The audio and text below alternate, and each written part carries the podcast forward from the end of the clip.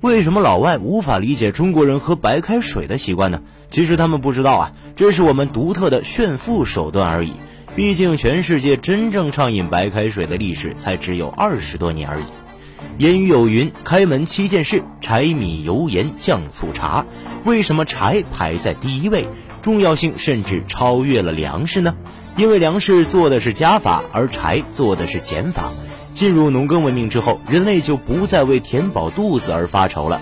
只要有土地，只要播下种子，只要老天爷赏饭，收获的呀总比播种的多。而想要把食物或者水加热，就必须通过燃烧消耗化学能。水的比热是四点二乘以十的三次方焦耳每千克摄氏度。每千克水从常温二十度烧开，需要消耗三点三六乘以十的五次方焦耳能量。烧开同等质量的水，可比做饭费能量多了。每千克干木柴可提供一点二乘以十的七次方焦耳能量。农村传统的土灶热效率约为百分之三十。假设你们村有一百个成年人，每天需要二点五千克水。如果你们村习惯喝开水，那么每年需要消耗三乘以十的十次方焦耳的能量。也就是七点五吨干木柴，一棵胸径十公分的杨树重量约为零点一吨，换算下来，你们村每年因为喝开水就要砍掉约一百棵杨树。都说十年树木，百年树人，几百年长成的参天大树，可能你们全村一壶水就烧没了。农耕文明早期靠的是刀耕火种，砍倒了大片的森林。农业生产的副产品秸秆之类，也刚刚满足于把食物加热。所以喝冷水是人们经过利弊权衡之后的选择。从某种意义上来说呀，古代的木柴和当今的石油一样，都属于重要的战略物资。上学的时候看卖炭翁十分不解，宫里的太监大老远出宫，满街的绫罗绸缎看不上眼，为啥专门去抢老头一车脏兮兮的木炭？馆长曾经怀疑那两个太监是专门针对卖炭老头的，现在才明白卖炭翁推的哪里是一车木炭呢？那分明是一辆重型油罐车，好吗？老百姓连开水都喝不起，宫里却用木炭烧地暖，简直是装逼于无形，凡尔赛到上天呐！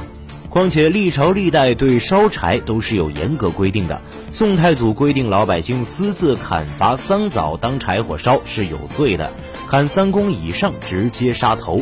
帮忙递斧子的流放三千里，官府都鼓励百姓烧炭，但炭生意全部由官府垄断。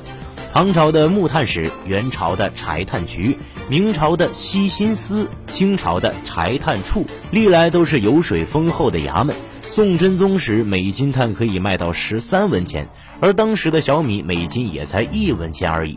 再回想卖炭翁私自烧炭的行为，无异于今天的非法贩毒。小太监不但没有将他绳之以法，反而看在他年迈，赏给他半尺红绡一丈绫。这简直就是一副文明执法的温馨场景啊！另一方面，我国古代只有士大夫阶层才有能力把水烧开泡茶喝，为啥大家闺秀都把茶艺作为必修课？你以为是他们为了表演拿着小扫帚慢条斯理的怼茶碗吗？错了，他们要展示的是老娘家里烧得起开水。不论任何时代，装逼炫富的内核都是相同的。那就是去玩一些普罗大众经济上无法承受的玩意儿。在那个年代啊，洗热水澡是件极其奢侈的事儿，一般只有在祭祀或者重大的日子里才会沐浴更衣。万年历上更是专门设置了洗澡更衣的日子。前不久，馆长看到有人吐槽杨贵妃的华清池遗址就只是一个小破澡堂子。兄弟，你要知道，要保证那一池子水常年恒温，需要烧多少柴火吗？小时候看到潘金莲洗澡的场景啊，只顾着欣赏那些少儿不宜的画面了。现在想起来，我操，武大他家难道有矿吗？你一介平民，老婆居然敢洗澡，还是热水澡，一天洗三次，你老婆哪儿来的钱烧开水？你心里没点差数吗？在古代呢，无论是亚洲还是欧洲，老百姓啊只能喝凉水，甚至和牲畜共用一个水池。那时科学和医学还不发达，人们对公共卫生的无知导致了瘟疫的肆虐，天花、鼠疫、白喉、霍乱、伤寒、疟疾。一度吞噬了无数条生命的恶性传染病，大多数啊都是以饮用水为主要的传播途径。在现代卫生防疫体系建立之前，人们只能在渴死和病死之间二选一。近代的细菌和微生物学说诞生之后，人们终于通过显微镜发现了水中治病的各种细菌和微生物，而将水煮沸则是最简单的杀菌消毒手段。但明白道理是一回事儿，劳苦大众无力烧水却是无法改变的事实啊！在很长的一段时间内，进入二十世纪之后，各村落之间还存在为了争夺柴火而发生大规模械斗等现象。建国之后呢，国家花费了大量的精力去解决人民喝开水的问题。砍树是肯定不能砍的，我们可以通过挖煤来解决。我国的煤炭年产量从一九四九年的三千万吨迅速增长到一九六零年的四亿吨。一九五八年，我国的公共食堂开始免费供应开水，亲，免费白开水呀！你能想象在未来的某一天，中国的加油站提供免费加油服务吗？在饱受战乱蹂躏的第三世界国家眼中，这就是天堂，好吗？随着煤炭产量的节节提升呢，凉白开对于国民来讲再也不是一种奢侈品了。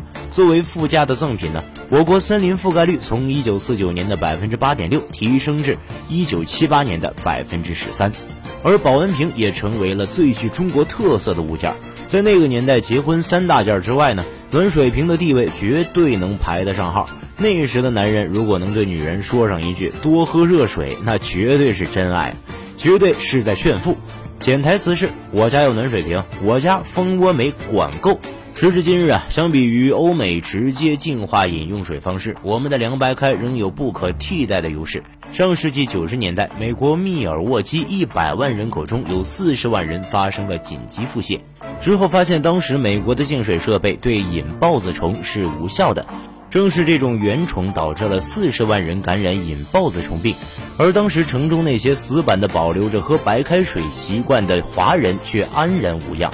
同学们，当一种未知细菌或者微生物来袭时，你是指望资本家耗费巨资升级净水设备，还是你自己赶紧直接把水烧开了，一了百了呢？随着我国能源工业化的进程，那杯冒着热气的白开水已经从城市普及到了广阔的乡村。到了九十年代中期，几乎全部中国人都能随心所欲地喝到白开水了。网上那些喷中国人体质不好，所以才喝白开水的喷子，应该都是那个年代之后才出生的人。我们的父辈和祖辈经历过苦难的年代，他们知道国家为了老百姓这杯白开水究竟付出了多少。而当这无价的财富成为人们生来就司空见惯的事物时，又有多少人会去珍惜呢？